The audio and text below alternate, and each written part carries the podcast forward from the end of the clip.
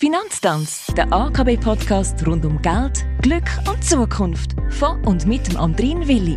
Und der ist froh, dass der Fabian Gürber da ist. Er ist Finanzplaner bei der AKB und auf Vorsorgethemen spezialisiert. Vorsorge kann man ja auf viele verschiedene Arten.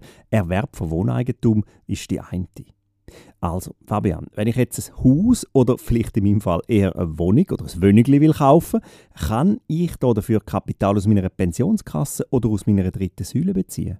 Ja, das kannst du grundsätzlich. Aber nur für eine Liegenschaft, wo du dann auch selber drinnen wohnst. Mit Vorsorgegeldern kannst du also somit kein Objekt kaufen, das später vermieten willst.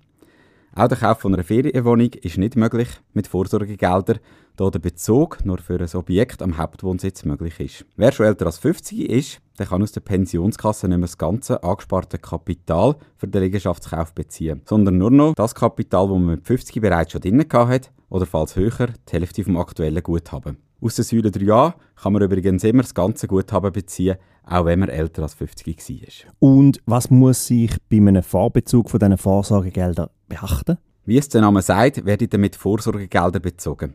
Also Gelder, die für die Zeit nach der Pensionierung angespart werden und fehlen können, wenn die nicht wieder zurückgezahlt werden. Ein Vorbezug aus der Pensionskasse kann zudem auch Auswirkungen auf die Leistungen im Invaliditäts- oder im Todesfall haben.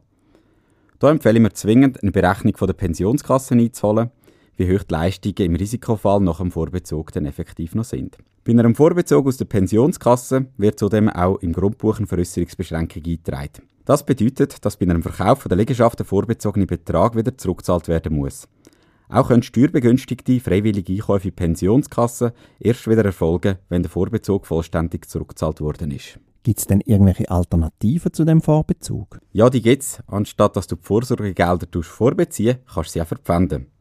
Bei einer Verpfändung bleiben die Vorsorgegelder in der Pensionskasse oder der Säule 3a unantastet, dienen der Bank aber als Sicherheit. Die Bank macht aber von dieser Sicherheit nur dann Gebrauch, falls bei einem Verkauf der Liegenschaft die Hypothek höher als der Verkaufspreis ist.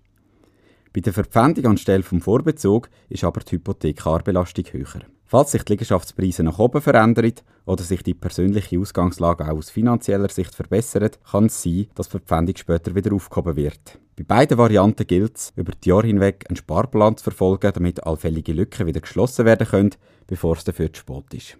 Also rechtzeitig reagieren, auch in dem Fall ein guter Rat. Danke Fabian. Noch mehr Hilfestellungen gibt es übrigens auf der Homepage www.akb.ch unter dem Bereich Sparen und Vorsorgen oder ja, wir hören uns einfach nächste Woche wieder im Finanztanz.